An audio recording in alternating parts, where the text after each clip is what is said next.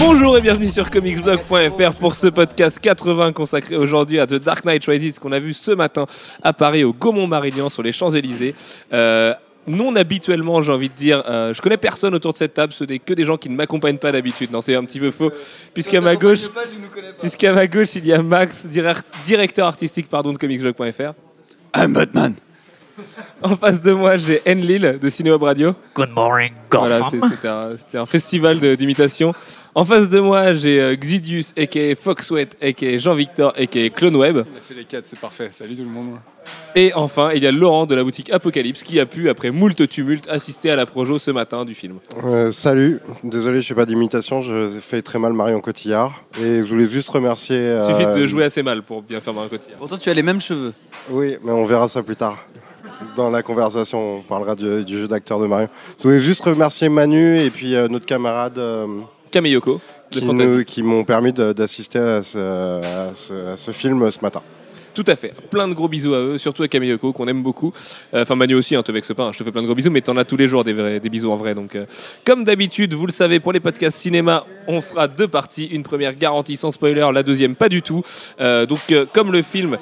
Le jour de la diffusion du podcast ne sera sorti nulle part dans le monde. Je vous conseille de pas forcément écouter la partie spoiler et d'y revenir la semaine prochaine, sachant que la semaine prochaine il y aura un deuxième podcast sur Dark Knight Rises puisque le film le mérite. Euh, voilà, mais par contre vous pouvez écouter la première sans problème. On fera super attention à rien vous spoiler. Vous connaîtrez rien. Vous arriverez dans la salle vierge comme Marie, comme dirait Max. Euh, donc voilà, on est parti Enlil. Euh, je sais que tu as beaucoup aimé ce film, c'est pas forcément le cas de tout le monde ici. Est-ce que tu peux m'expliquer vaguement quelles, sont ses qualités pour toi? Oui, alors comme on l'a dit tout à l'heure, euh, juste avant de... Oh tiens, d'ailleurs j'ai oublié de préciser un truc, Ne- ce tournage, parce que dans la première prise de ce podcast il y était, mais euh, ce tournage est en direct du dernier bar avant la fin du monde à Châtelet, un bar qu'on aime beaucoup, et on bat des records dans les toilettes avec Max, donc euh, voilà, enfin je bats des records et Max essaie de, de me rattraper. Enlil, je t'en prie. Donc sinon après cette euh, petite pause euh, pisse et toilette, euh, non rapidement pour, pour Dark Knight Rises, comme on l'avait dit euh, avant de commencer ce podcast, ce qui est intéressant, mais ce qui est aussi à souligner sur Dark Knight par exemple, c'est que c'est plus qu'un comic book movie, voilà. c'est vraiment un film à part entière, euh, pas forcément euh, popcorn, mais disons qui, euh, voilà, où, où la, la Il photographie n'y a pas ce côté un petit peu péjoratif du film d'adaptation de comics en général. oui, voilà, c'est-à-dire que euh, c'est travaillé, euh, la photographie est bossée, il y a, il y a une musique qui est, euh, qui est assez forte, il y a un casting qui est 4 étoiles. Une histoire parlera. surtout. Voilà, et l'histoire qui est bien construite avec un montage qui est, à mon sens, efficace. Je pense qu'on en reparlera un, un tout petit peu plus tard après. Donc voilà, c'est c'est ces qualités qui font que 2h40, c'est ça, hein, euh, passe crois agréablement. C'est 2h44 exactement. ouais. 2h44, alors. Sans, sans- sans scène post-générique, on peut le dire. Hein. Vous embêtez pas à rester dans le cinéma. Voilà, ça ne sert à rien. euh, C'est Warner, il n'y a pas de scène post-générique. Quoi qu'il y en avait une à Green Lantern. Étant donné euh, les 4 dernières minutes, je pense qu'il il faut préciser effectivement que c'est 2h44 et pas 2h40. Faut pas les manquer. Les 4 dernières minutes sont importantes. Car on voit Spider-Man. Ah, on, avait, on avait dit pas de spoiler au début, je suis désolé les mecs. Max, qu'est-ce que t'as aimé toi du coup dans Dark Knight Rises? This is Dark Knight Rises. Euh, C'était un pur film, c'était un pur moment de cinéma, comme le dit Lille. C'est pas seulement, donc c'est. euh, on avait parlé tout à l'heure de, de The Avengers, donc euh, vraiment Voir que pour toi, c'est le plus grand film adapté de comics de tous les temps. Tu nous l'as dit avant. Là. Ouais, ouais, non, c'est vraiment ça. Pas très C'est loin. pas bien dur, nous dit l'ami Enlil. On a, Espèce de troll. On a, on a vraiment, moi, là, ce que j'ai admiré chez Noël, c'est vraiment le, le sens du rythme du film, où on prend vraiment son temps au début pour, euh, pour, mettre, euh, pour mettre des enjeux, pour mettre. Quoi, qu'est-ce qu'il y a Sylvain, t'as un problème? Moi, je trouve qu'on prend un peu trop son temps au début. Je trouve que le film a un Mais problème de Non, rythme mais et que le début ça, est ça trop lent. c'est, ça, c'est les jeunes, ça, c'est génération Internet, on peut cliquer et tout avoir. Toi, t'es, toi t'es- voilà, tu veux un Avenger où tu rentres, euh, tu rentres comme dans une pucelle, non? Faut prendre son temps, faut. faut un peu, euh, faut un Ça peu. prend ouais, pas obligatoirement son temps. Il y, a des, euh, il y a des personnages qui arrivent très très vite dans le film. Au bout de 10 minutes, euh, on voit, il y a certains des personnages qu'on attend qu'on voit déjà au bout de 10 minutes. C'est plutôt c'est un problème de rythme sur euh, la distance entre les longueurs, les ellipses, l'arrivée des personnages et l'avancement de l'histoire. moi, je trouve que c'est calculé, ça, ce, ce rythme-là, et qu'il est vraiment justement bien géré, où de plus en plus, tu as la tension qui monte, et de plus en plus jusqu'à la- au dernier moment où là tu te prends vraiment tout dans la gueule et c'est ça qui rend le- les derniers le fait- instants du film euh, vraiment si puissants c'est le fait que tu attends au début que tu prends ton temps et ça te fait monter le truc et euh, Sans attendre, en fait, Nolan distille des infos très importantes pour la suite de son film dès le début. Euh, plein de petits trucs par rapport à des personnages. Bon, voilà, on est dans la partie pas spoiler, donc on se spoilera pas. Mais tout est important au début. Mais le problème, c'est que c'est quand même un peu trop lent. Ça. Déjà, le film, c'est pas un gros film d'action, disons-le. Euh, les scènes d'action sont rares et elles ont été quasiment toutes aperçues dans les trailers. Il y a très peu de surprises.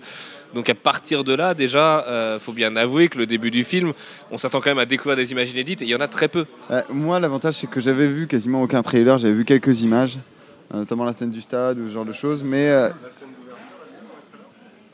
Laurent me demande si la scène d'ouverture est dans les trailers. Euh, Il y a des bouts, notamment le, ouais, avec la, la scène dans l'avion, il y a des bouts dans les Il y avait trailers. ouais. Quelques bouts dans quelques teasers, ouais. mais c'était vraiment. Notamment à un moment, il s'accroche au siège avec ses deux bras, euh, qui est très très classe. Mais c'est le problème de cette scène, c'est qu'elle avait été diffusée en entier sur Internet parce qu'elle avait été présentée à Londres, je crois, en IMAX il y a six mois à peu près, à plein de rédactions. après, pour un film de ce budget-là, c'est vrai qu'il y a toujours peut-être des petits défauts qui sont récurrents pour ce genre de gros blockbuster, on va dire, avec euh, peut-être une histoire un petit peu convenue sur, euh, sur certains points. Il y a deux, trois facilités, mais ça gâche vraiment en rien le plaisir euh, et la globalité du truc. C'est vraiment. Moi, j'ai passé vraiment un moment énorme. J'étais content de me lever à 7h du matin et essayer de réveiller Sullivan pour aller au cinéma. C'était vraiment super. Je tiens quand même à préciser que je me suis levé comme une fleur ce matin, surtout malade comme je suis. Euh, Jean-Victor, toi, je sais que t'es quand même Je beaucoup moins enthousiaste que nous. ouais. journée, ouais. Non mais alors les, les gens, euh, sachez que Jean-Victor c'est ce monsieur sur les vidéos qu'on fait à chaque fois qu'on va voir un film, qui troll le film, qui a dit que Spider-Man était une sombre merde, qu'Avengers c'était la déception de l'année. Je l'ai pas dit dans ces termes. Euh, non, tu l'as pas dit dans ces Je termes-là, c'est vrai. Mais bon, c'est vrai que t'as pas aimé ni Avengers ni Amazing Spider-Man. Par contre, Dark Knight Rises est un petit peu au-dessus quand même pour Ah oui, toi. non, c'est clair, c'est clairement dessus. C'est un... Moi, en fait, le problème, je suis un peu déçu dans le sens où c'est un film qui, à mon sens, recoupe avec Inception. C'est, euh, on a ce syndrome-là depuis euh, son précédent film chez Nolan. C'est que c'est un mec qui a une ambition vraiment démen- démentielle, qui veut faire des trucs extrêmement amples, avec euh, un vrai souffle épique, etc. Et je trouve qu'il n'a pas forcément les épaules pour, euh, pour faire ces choses-là. Et c'est non seulement en termes de réalisation sur les scènes d'action où il est un peu à la masse, mais euh, c'est surtout, je trouve, qu'en termes de récit, il veut faire tellement de choses et le film est tellement dense et tellement riche qu'il finit par se paumer au bout d'un moment. Quoi. Je vais, en termes de récit, je suis pas trop d'accord. En termes de réal, je le suis un peu plus. D'ailleurs, quand j'ai regardé Begins et Dark Knight, c'est ce qui m'a ressauté aux yeux. C'est le fait qu'il veut en faire beaucoup, mais que sa réal, elle est tellement réaliste, justement, que finalement, ça marche pas si bien. Parce que le côté épique, on l'aime bien quand c'est bourré de FX et de trucs euh, vraiment too much, tu vois, quitte à amplifier la chose. Que là, même quand c'est très grand, ça reste vachement réaliste. T'as l'impression de voir comme si ça se passait devant toi, et on sait que quelque chose que tu vois à la télé ou devant toi, ça n'a jamais le même effet. Et c'est un peu le problème avec Nolan, c'est sûrement trop réaliste. C'est des angles de caméra assez C'est bizarres surtout, qui lui appartiennent à lui. Il est très statique avec sa caméra. Quoi. Il Et voilà, c'est très très euh, statique, ouais. ouais, ouais. Et les scènes d'action sont filmées à la Nolan, et moi je suis pas fan. Et ça, ça pèse de un ces peu films d'action. notamment parce que c'est quand même le film, malgré tout, il n'y a pas des masses d'action, mais ce, ce troisième film, c'est quand même celui dans lequel il y a le plus d'action par rapport aux autres. Quoi. Ouais, ouais, ouais, c'est comme celui où il y a le plus Ne serait-ce que par d'action. Bane, quoi. Je plus sais physique, pas, plus je sais- euh. Je, ouais, d'action plus dantesque, ouais. Ouais, j'ai l'impression qu'il y en a moins, moins que dans les précédents volumes, mais c'est euh, beaucoup plus impressionnant au niveau des effets spéciaux, euh, au niveau des scènes d'action. Il y a, en fait, c'est tout en énorme quoi, à chaque fois. Mais il y en a, il y en a finalement très peu. hein. Comme tu dis, on les avait déjà vus. Vous les aviez déjà vus quasiment toutes finalement. Moi, j'ai rien vu, donc ça allait. Mais c'est vrai qu'il y a beaucoup de scènes d'action qu'on filtrait. Et si tu arrives dans le ciné et tu as déjà vu euh, quasiment tout ce qui se passe en termes de scènes d'action, ça, ça te brise un peu le truc. Quoi. En même temps, c'est pas les scènes d'action qui font le film. Donc, euh, Ouais, ouais, puis je pense qu'au niveau des trois, le film qui a le plus d'action, c'est quand même peut-être Batman Begins. qu'avec- ouais, il y a peut-être Qui plus d'action qui dans Batman Begins, mais c'est pas le même, du tout le même genre d'action, Voilà. quoi. Le corps à corps, il y en a quasiment pas dans, dans, dans Dark Knight Rises, ou pas du tout de la même teneur, quoi. Mais comme, mais comme le disait Max, euh, ce qui est bien avec ces, cette trilogie, c'est que plus, enfin, deuxième déjà, les scènes d'action sont bien plus énormes, et sur le troisième, elles sont juste. euh, Sans faire de mauvais jeu de mots, c'est une trilogie qui rise, quoi. C'est vraiment. euh, Oh non mais yeah. c'est vrai.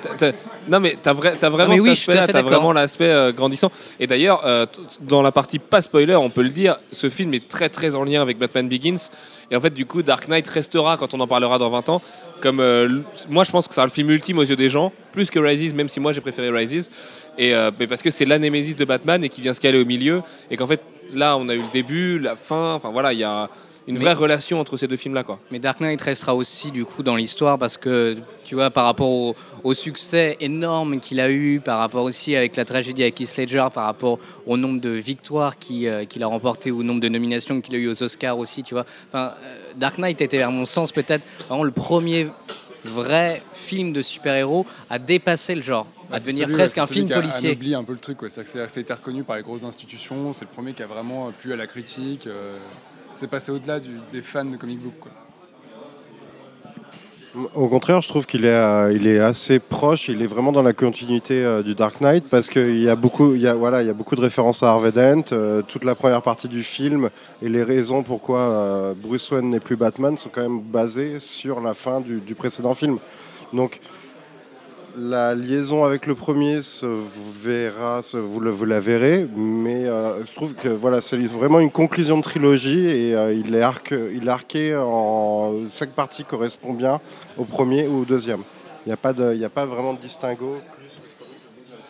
Et pour les fans des comics, ce qui est marrant, c'est que le premier pourra vraiment être affilié à One, quand le deuxième sera un arc efficace de type Hush, et que le troisième sera de Dark Knight Returns avec euh, voilà, enfin, si tu ou de Long Halloween pour le deuxième, encore plus puisque Nolan s'en est servi.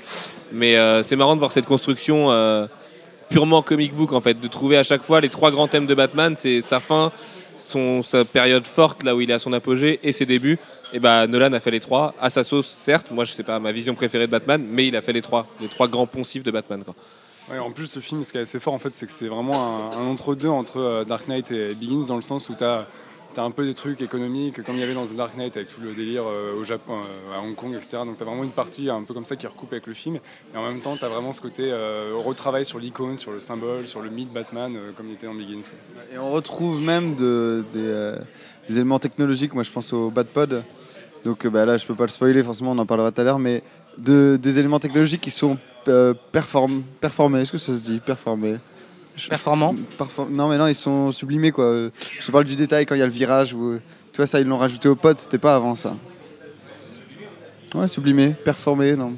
Non, vraiment pas. Je, je la lâche, celle-là. Merci Max. Juste peut-être pour, pour ajouter une petite chose, parce que tout à l'heure tu disais qu'on on voyait pas mal de choses effectivement entre les TV spots, les images, les images de tournage l'année dernière et les bandes annonces. Mais quand même, euh, bon, important de dire qu'il y a pas mal de surprises, mine de rien. quand même Forcément, avec film. 2h45 de film, Voilà. oui, on en de avait la pas même vu tant que manière que, sur Avengers, on voyait beaucoup de choses, mais au final, il y avait vraiment pas mal de belles surprises. Et c'est marrant parce qu'en plus, il y a des trucs dont on se doutait au début qui finalement se révèlent être pas ça du tout. Des trucs avec lesquels Nolan va jouer. Enfin, c'est très très intelligent, encore une fois, sa communication. Ça l'est moins, moi, je trouve, qu'avec Dark Knight, quand euh, Two-Face c'était une vraie surprise, mais c'est quand même très très intelligent. Enfin, une vraie surprise, oui et non, on est d'accord, mais euh, tout de même. Juste pour Non. revenir deux minutes euh, sur le matériel originel, euh, Nolan et son frère ont toujours dit qu'ils écrivaient un scénario, qu'ils s'écartaient de la bande dessinée, etc., etc. Maintenant, il y a des références euh, claires et pas seulement appuyées pour les fanboys, mais euh, la construction des personnages.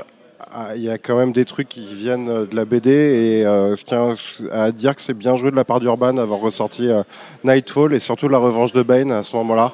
Surtout la revanche de Bane, parce que ça pourra éclairer peut-être des gens qui connaissaient pas du tout le personnage, de, de le lire euh, juste avant de voir le film. Eh ben alors moi, justement, euh, vu le déroulement du film, je vous conseillerais de le lire juste après.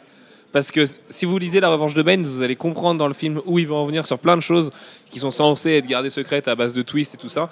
Donc lisez-le juste après si vous avez l'occasion de le faire. Parce que il y a des relations entre les personnages qui devi- deviennent évidentes une fois qu'on l'a lu. Par contre, c'est vrai du coup qu'ils sont vachement inspirés de Chuck Dixon. Et ça fait plaisir, c'est un bon auteur et qui a bien disparu aujourd'hui. Donc euh, voilà. Mais Night- Nightfall, oui et non, forcément, oui, parce que voilà. Mais on peut pas en parler parce qu'on est dans les spoilers. Même si euh, moi j'avais lu la Revanche de Bane juste avant, et euh, en fait Nolan fait en sorte de t'amener sur des fausses pistes où tu te scandalises un peu, tu fais ah mais c'est pas du tout ça, ça va pas. Et en fait, en fait pas du- en fait il m'a retourné le cerveau, je crois bien. Moi je suis, je suis perturbé. Même il y a des scènes sur la fin où on n'est pas d'accord sur euh, sur ce qu'Alfred voit. Il y, a- il y a des Attention à pas, attention, euh, attention à pas raconter la fin, oui, Max, euh, quand même. Non, non. Euh, on a juste parlé d'Alfred. Bon, Alfred ne meurt pas. Voilà, on est désolé. Alfred Spoiler, ne meurt pas dans Dark spoiler. Knight Rises. Voilà, c'est peut-être un gros spoiler. Excusez-moi, je, je suis désolé. C'est fra- c'est Max qu'il faudra frapper pour celle-là. Euh, la musique dans Zimmer, c'est un des trucs dont les gens, enfin moi, quand on est sorti de la salle, tout le monde a halluciné et a dit putain, mais Hans Zimmer vient de livrer la BO de sa vie. Euh, c'est vraiment incroyable. Moi, je suis pas d'accord parce que je trouve que ça repompe beaucoup sur Dark Knight, mais il y a quand même une espèce de, de, de synergie entre la réal, le montage et la BO. Mais moi, C'est quand un- même de la folie, quoi. qui me saoule d'ailleurs dans le film, c'est que euh, c'était un peu le cas sur Inception aussi, c'est qu'il y a de la musique tout le temps, mais vraiment ça ne s'arrête jamais quoi. C'est tout le temps en fond sonore, sauf une scène en particulier au milieu du film, euh, mais c'est ouais, voilà, c'est pas Zack Snyder, c'est pas Marilyn Manson remixé euh, Teenager quoi. Il y a, il y a le beaucoup de Fire Rises. euh, Ouais, ouais, mais ça va, en fait, la musique est quand même assez agréable.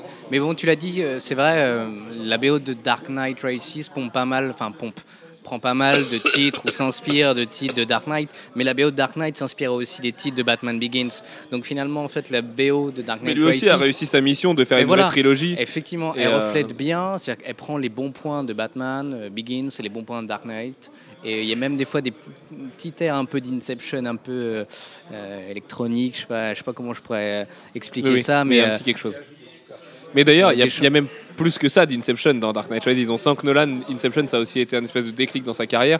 Euh, en termes de réal aussi, tu retrouves des trucs que tu voyais dans Inception que tu voyais pas avant dans Begins et Dark Knight. bah, il y, a- il y a quelques plans. euh, C'est des plans, voilà, moi je pense à des plans. euh, spoiler, mais il y a larges, quelques plans voilà, où on voit clairement qu'il voilà, y a une inspiration de, sur Inception. Mais c'est bien, ça veut dire que ce garçon évolue euh, tout de même malgré ses succès, Oui, vrai. comparé à certains réalisateurs. Au niveau de la photo du film, est-ce que vous la- vous l'avez trouvée belle? Sachant que moi, c'est le truc que j'aime le moins en général dans les films de Nolan, c'est qu'elle est tellement réaliste cette photo que du coup ça me gêne, ça me transporte pas, c'est pas onirique du tout, c'est beaucoup trop terre à terre. Maintenant, je la trouve belle, il y a une palette de couleurs jolie, il y a de la neige comme on voit dans les trailers, euh, qui est très très belle. Gotham est beau a priori, mais par rapport à Spider-Man par exemple, qui livrait un New York euh, nocturne incroyable, je me suis pas éclaté dans, Gotham, on se sent pas euh, plongé dans quelque chose. Alors, moi j'ai trouvé que la photographie, j'ai vraiment eu l'impression de, de voir la continuité du Dark Knight au niveau de la photographie. C'était exactement la. Oui, sur les plans de jour, sur les plans ouais. de jour, bien C'est sûr. c'est ça aussi qui enlève le côté épique. Le fait de voir Batman dans... en jour, tu vois un mec déguisé en chauve-souris en pleine journée, c'est beaucoup moins impressionnant que dans la nuit du coup. Par contre, ce qui m'a un peu plus gêné dans, dans le, le choix des plans, c'est qu'on reconnaît trop souvent New York. Avec des plans qui sont, qui sont presque des clichés de New York. Donc je comprends pas pourquoi on les a remis dans un film où euh, on, on sait tous qu'ils se sont servis de plusieurs villes pour faire Gotham. Mais pourquoi mettre des plans de Central Park euh, aussi clairs? Merde. D'ailleurs, c'est un truc, pour ceux qui ont, pour ceux que ça a saoulé sur Dark Knight, moi c'était vraiment le cas. C'est un des trucs que j'aime beaucoup dans Batman Begins, c'est que à la fois, à la fois il y a le côté réaliste, et en même temps tu reconnais Gotham City, notamment avec la, avec la tour Wayne, avec le métro qui était relié. Et ça, il avait complètement évacué dans Dark Knight. C'était vraiment Chicago avec les rues super Ce qui est hyper dommage parce que c'était hyper ouais, beau. parce Quoi. que du coup, tu perds vraiment ce côté Gotham gothique. Et là encore, bah, il est un peu. Ah bah là pas du tout. hein. Moi le côté gothique de Gotham là je l'ai pas vu du tout dans Dark Knight Rises. hein. Il y a Non, pas, y a pas une la gargouille. ville- La euh. ville de New York avec Ouais. les ponts autour. Et, euh, Après ça sert aussi le propos. Je veux dire euh, le propos du scénar. Bon c'est pareil on peut pas encore en parler mais quand on s'attaque à les choses auxquelles Bane s'attaque. Tu peux pas le faire dans une ville gothique qui vivra à l'ancienne avec des petites frappes qui iraient au Iceberg Lounge, tout ça. Il te faut euh, un grand centre boursier, ce genre de choses, tu vois, forcément. Et c'est rarement gothique un centre Ouais, boursier. mais Batman Begins, justement, je trouvais que c'était un juste milieu, quoi. C'était pas, il était pas trop gothique, à la fois il était assez réaliste, tu vois, il avait trouvé un, un équilibre qui était assez intéressant et qu'il a complètement lâché. Sauf que dommage, Begin quoi. semblera aujourd'hui, euh, ça sent la maquette quand même. hein. Tu vois, moi je l'ai regardé là il y a 4 jours. Euh, quand tu le regardes, le Ouais, film vieillit assez mal et tu vois vraiment, ça vraiment les maquettes. Quoi. Donc euh, là, ils ont, ils ont voulu le faire plus grand. euh, tournage à Pittsburgh, à New York, à Cleveland aussi, il me semble. Surtout Pittsburgh. hein. Et Chicago, ouais. Parce que, Non, pas de Chicago cette année. non, pas Chicago Pas sur Chicago. celui-là, justement. Chicago, c'était euh, mais sur toujours est-il qu'à Pittsburgh, ils avaient eu un accueil dingo. Parce voilà. qu'après, ils sont allés aussi sur quelques autres continents. Oui, voilà, exactement. Mine de rien- Enfin, si, parce qu'en fait, le prologue a été tourné en Irlande, je crois. Je sais plus. Mais euh, Euh, bah, oui, sûrement, oui. ju- Oui. Juste pour retourner sur, sur la photo, euh, il y a quand même quelques, quelques scènes dont nous ne parlerons pas encore, qui me rappellent un peu celle de, de Batman Begins avec une, une couleur un peu chaude. La et pastel, tout. très pastel, la, le ocre, voilà, c'est ça. Ouais, voilà, ouais, un petit côté comme ça. Bon, on en parlera un peu plus tard, mais il y a des scènes qui sont un peu plus. Les scènes de flashback ont une belle photo aussi. Ouais. En général. Mais bon, c'est quand même une, une photographie qui est plutôt bien travaillée. Euh, D'ailleurs, ce qui est assez intéressant avec Nolan, c'est qu'il travaille quasiment tout le temps avec la même équipe. Pour, euh, pour euh, étayer notre propos grâce à l'ami Jean-Victor, le film a été tourné à Los Angeles, Pittsburgh, New York, Newark, Londres, en Écosse, en Inde et à Cardington. Voilà. Voilà, donc c'est en Écosse qu'a été voyagé, tourné le C'est bien, prologue. Nolan a goûté plein d'alcools différents, et il doit être content. Et donc oui, ce qui est intéressant avec Nolan, du coup, c'est qu'il reste souvent avec la même famille et que du coup, depuis euh, Following, non, depuis euh, Memento, pardon. Il travaille toujours avec euh, Walid Sister, je crois, qui, Oui, est son, qui est son chef-op d'ailleurs, qui, qui va le quitter parce que maintenant il va devenir réalisateur. Et d'ailleurs, c'est Nolan qui produira son film, donc il va être tout seul. Mais euh, ça, c'est aussi un point fort de Nolan aussi, c'est qu'il reste avec la même équipe. Et donc, du coup, son équipe Il y a sait forcément comment une il bosse. continuité. ouais, ouais. Voilà. Donc, ça, c'est intéressant. Mais la photographie est. Et même là-dessus, hein, enfin, je veux dire, même pour les étudiants en cinéma, je pense qu'il y a des études à faire sur euh, comment Nolan euh, a fait une trilogie avec trois palettes de couleurs différentes et avec trois univers visuels complètement différents. Enfin, il doit y avoir quelque chose à fouiller là-dedans aussi, c'est sûr. Quoi.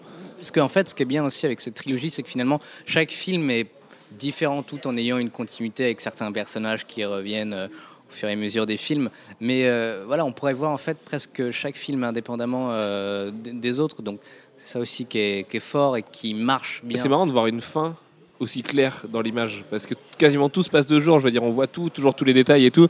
Il cache rien, il se sert pas du noir comme dans Begins ou du justement les ombres cachaient sa grosse armure un peu dégueulasse, le fait qu'il n'était pas agile, tout ça. Euh, là, non, pas du tout. Il y a aucune triche et là-dessus, c'est assez fort quand même. On sait que c'est beaucoup plus facile de tourner avec des ombres partout parce que les, les FX coûtent moins cher. Et, euh, et là, c'est c'est quand même très très fort là-dessus. Enfin, ils se permettent plein de choses. Le budget du film doit être colossal. euh, 250 millions, je crois. ce qui est à peine Ouais. plus qu'Avengers en plus. Ouais, et pourtant le casting est plus, est plus cher à mon avis à payer. Et ils sont Ouais, c'est- ça doit être beaucoup kiff kiff au niveau du casting, non? Hmm, je sais pas quand Parce même. que, ouais, si remarque les Michael Ah, Caine, Gary Oldman, euh, Gary- Morgan Freeman, ça doit pas être donné. Oldman, même Christian Bale, ça, avec un Oscar Marion en poche, ça fait Cotillard, plus cher. Marion Marion Cotillard. Cotillard, effectivement. Avec son Oscar. Eh bien, parlons-en. le prestige de jouer, de tourner pour Nolan, tu vois. C'est quand même un mec qui est hyper apprécié à Hollywood et je pense que le cachet passe pas. euh, s'en foutent un peu, quoi. C'est juste de dire, voilà, on, a- on est dans la trilogie qui Ouais. cartonne en ce moment. euh, Puis qui restera la trilogie en plus. Ils savent qu'ils mettaient pas les pieds n'importe où. Donc, euh. ouais, clair. Et justement, parlons de l'implication des acteurs, puisqu'il y a des petits nouveaux qui arrivent dans Dark Knight Rises. On a Joseph Gordon-Levitt, euh, Marion Ah, Cotillard. Qu'est-ce qu'on a d'autre en vrai nouveau? Euh, Tom Hardy, forcément, qui est dur à voir derrière son masque, mais qu'on peut juger quand même. Enlil nous fait une, une très belle, une très belle imitation. Qu'est-ce que vous avez pensé des acteurs en général? On va les prendre cas par cas. Allez, on va prendre Christian Bale pour commencer, forcément. Moi qui suis pas convaincu, je l'ai trouvé quand même plus convaincant justement que dans les deux premiers. Mais moi, c'est pas un... étrangement, c'est pas un des trucs qui me dérangeait sur les autres. Je trouve qu'il est euh, bon, il est, il est un, un peu froid, mais ça, c'est le personnage aussi. C'est le mec qui est très rebut sur lui-même et tout. Mais je trouve que dans le général, il est plutôt bon, quoi. Bon, là, il, il y a, il y a deux trois scènes où il surjoue peut-être un peu, mais en général, je le trouve assez bon. Là, je l'ai trouvé vraiment excellent. Moi, je, trouve que c'est- je crois que c'est dans les, euh, dans les trois films, c'est là où je l'ai préféré. Quoi.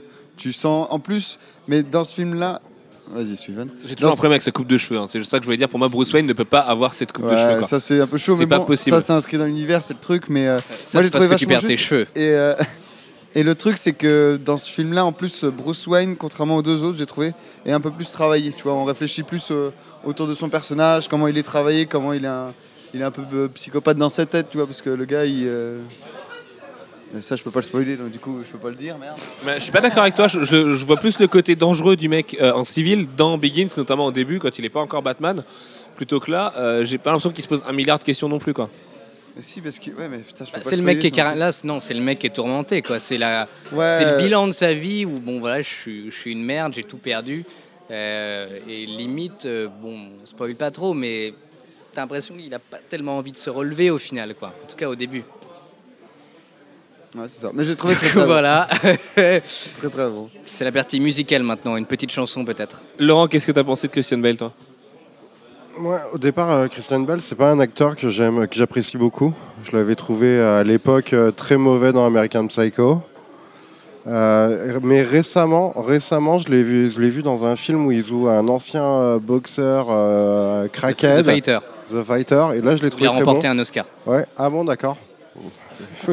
Faudrait peut-être que je me renseigne avant d'intervenir. Non, écoute, euh, ça a été, mais je pense qu'en fait, le- tout, le film, euh, c'est c'est pas lui qui supporte le film sans ses épaules. C'est pas lui l'acteur principal finalement du film. Non, l'acteur principal c'est Gotham. Pour moi, c'est Gotham le personnage principal de ce film et, euh, et à cause des problèmes de photographie dont j'ai parlé avant, je peux pas dire que c'est le meilleur acteur du film non plus. Voilà. C'est très beau. Euh, allez, attaquons un petit peu ce qui fâche maintenant. On va les faire dans l'ordre, enfin justement dans le désordre. Marion Cotillard. Marion Cotillard, Ah, la on va petite Frenchie, on devrait nous penser qu'on l'aime bien, tout ça. Euh, moi, je l'ai trouvé. Ouais, en plus, je suis assez d'accord avec toi, Nelly, c'est le contraire. Je l'avais trouvé convaincante dans Inception, plutôt convaincante en tout cas. Euh, là, c'est le raté. Vraiment, son personnage de Miranda Tate, est plat comme c'est pas permis. Euh, voilà. Voilà. Je, je, je, non, c'est pas possible. Il y a un problème.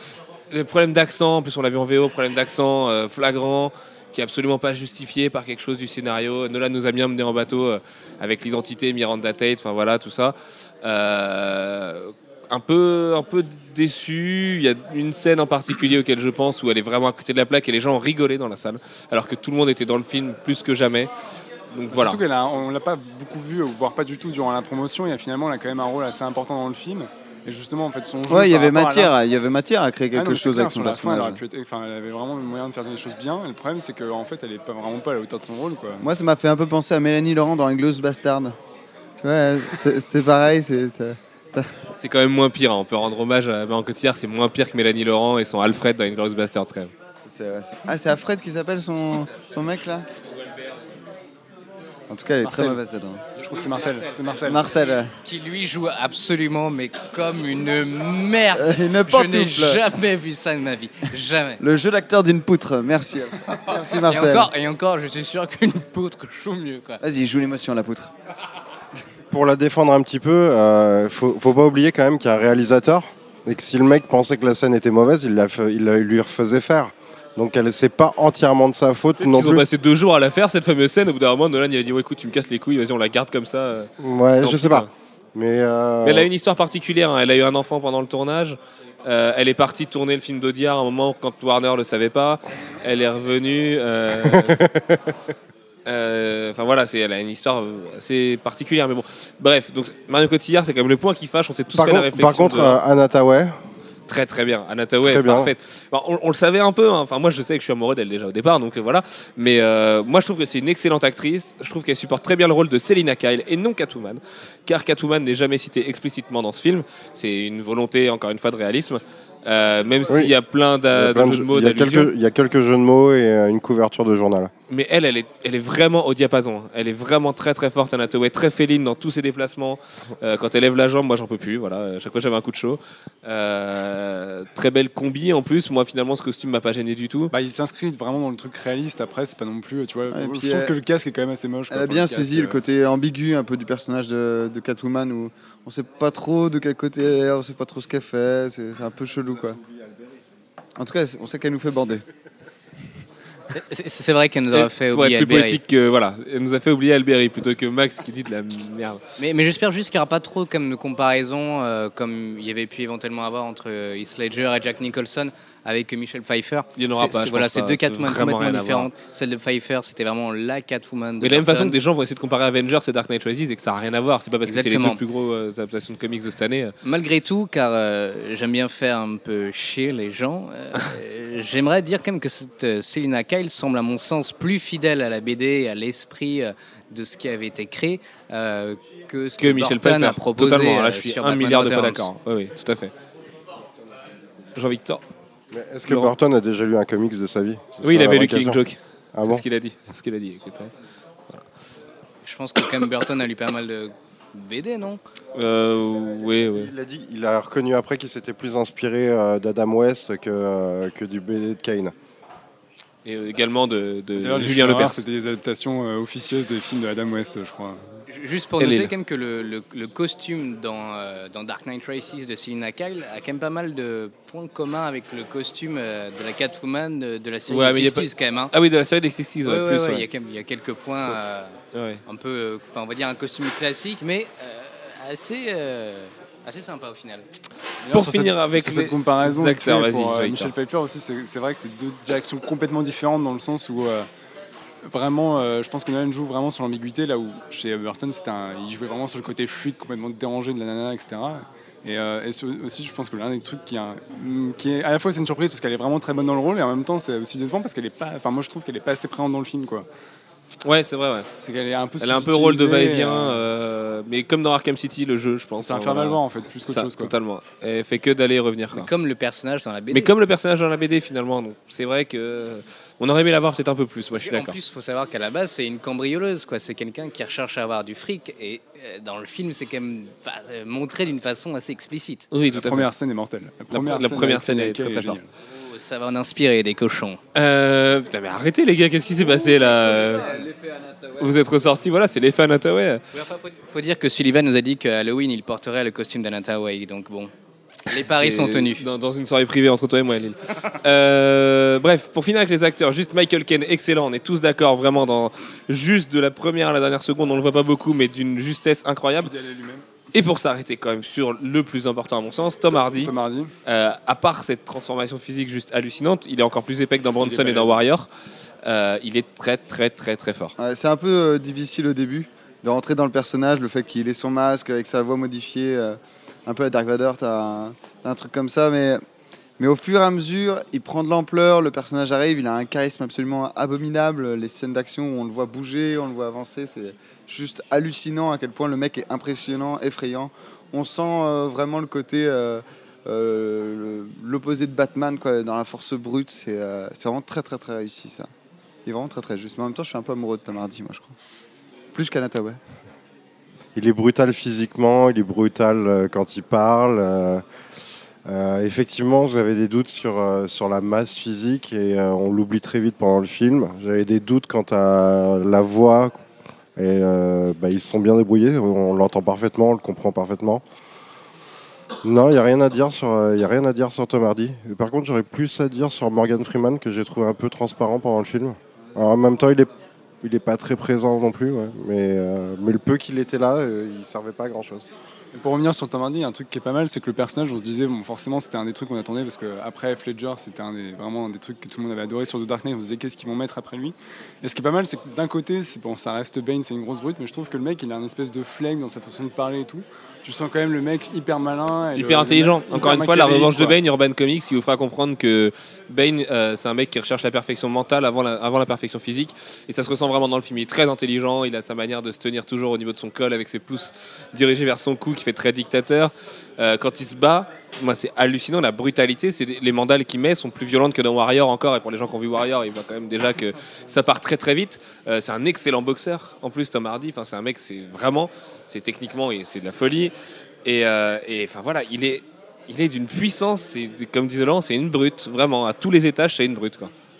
Et ce qui est intéressant, encore une fois, c'est que le personnage, même si au niveau du costume, etc., il y a, y y des différences par rapport à la BD, mais le, le fond du personnage, à mon sens, reste le même. C'est-à-dire que, à la totale différence de Batman euh, et Robin, où Bane apparaissait comme un grand guignol, euh, gros muscles et pas du tout intelligent, là, c'est effectivement un mec qui a un plan qui est quasiment aussi un intelligent et malin que Batman plus et intelligent plus que le Joker, hein. physiquement. Plus que le Joker, plus. Exactement. Et juste pour en revenir aussi, c'est vrai qu'effectivement, c'est une, putain de brute qui en fout euh, pas mal à Batman et pas qu'à Batman. Mais pour autant, c'est un personnage, euh, je trouve, on peut trouver une certaine affection. Euh, on- Ah, on en- on- moi j'ai de l'empathie pour lui. Il y Voilà. a une scène où il a un discours, son discours tient debout plus que certains politiques aujourd'hui tenu le même. Enfin voilà, c'est non non, c'est très fort. Ce qu'a fait Nolan là-dessus, c'est très très fort. ouais.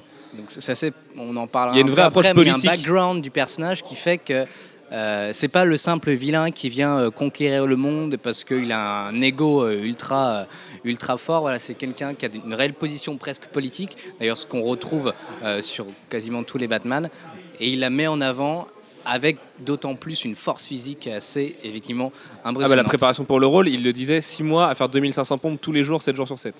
Donc voilà, à, man- à manger quasiment un kilo de poulet par jour. C'est ce que tu fais quasiment tous les jours, toi, Mais non ça, mais ça se voit sûrement. Enil, Oh la vache, putain, j'ai l'impression de voir chose. Bane. Oh putain. C'est oui, non, mais je suis très très fan de Tom Hardy. hein. Non, je suis très, je suis plus proche de Tom Hardy quand il jouait dans. euh, dans- dans- c'est quel rôle où il est tout fin euh, un, de ses, un de ses- un de ses premiers rôles. euh, bref, bon, on s'en fiche. De toute façon, il va jouer dans Mad Max 4 et ça, ça va déchirer. Oui, il va jouer dans Mad Max 4, c'est vrai. c'est ouais, ma- le fait. prochain Mad Max en ce moment. C'est qui qui réalise d'ailleurs? George Miller. C'est George Miller, ça va c'est ça hein défoncer sa mère. Donc finalement, George Miller a lâché Warner et puis. euh, Non, je crois que c'est Warner qui. Ah, c'est Warner ouais, qui produit ça Parce qu'il était quand même en pole position pour la Justice League. Enfin, c'est le mec qui est le plus au taquet, paraît-il, pour la Justice League. Donc, Ah, euh, c'était. Je crois que là, c'est complètement mort. Oui, tout à fait. Bref, euh, ça fait 33 minutes qu'on enregistre, on va pouvoir passer à la partie spoiler. Et là, je sens Max qui, nous- qui me fait un petit sourire. Déjà parce qu'il va nous faire un générique absolument parfait. Et en plus parce qu'il va pouvoir euh, tout spoiler et que depuis tout à l'heure, ça le démange. Donc on va essayer, comme on est entouré d'un petit peu de monde dans le bar, on va parler un petit peu moins fort pour pas que les gens nous détestent. Euh, voilà, il y a quelqu'un qui nous fait un signe là-bas. Donc on, on ne spoilera pas la fin du film, c'est promis. Ou au moins pas trop fort. Donc voilà, Max, es-tu prêt? Générique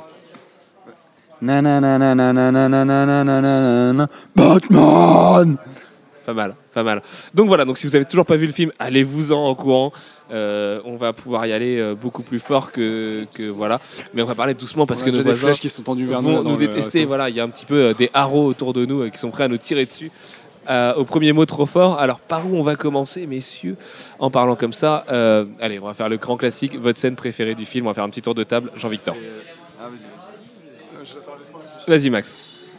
Il a pas trouvé la sienne. Mais la scène, euh, bah là du coup c'est gros gros spoiler, c'est le sacrifice de Batman à la fin. Tout de suite, quand, on commence à comprendre ce qui va se passer, le fait que Talia, euh, bah, bah, c'est encore un autre spoiler, et bam Bon, les gens veulent le film, alors c'est bon. hein. Mais le fait, le fait, dès qu'on comprend que la bombe va exploser dans tous les cas, que c'est fini, et tout le monde se regarde, fait, mais c'est quoi la solution qui reste?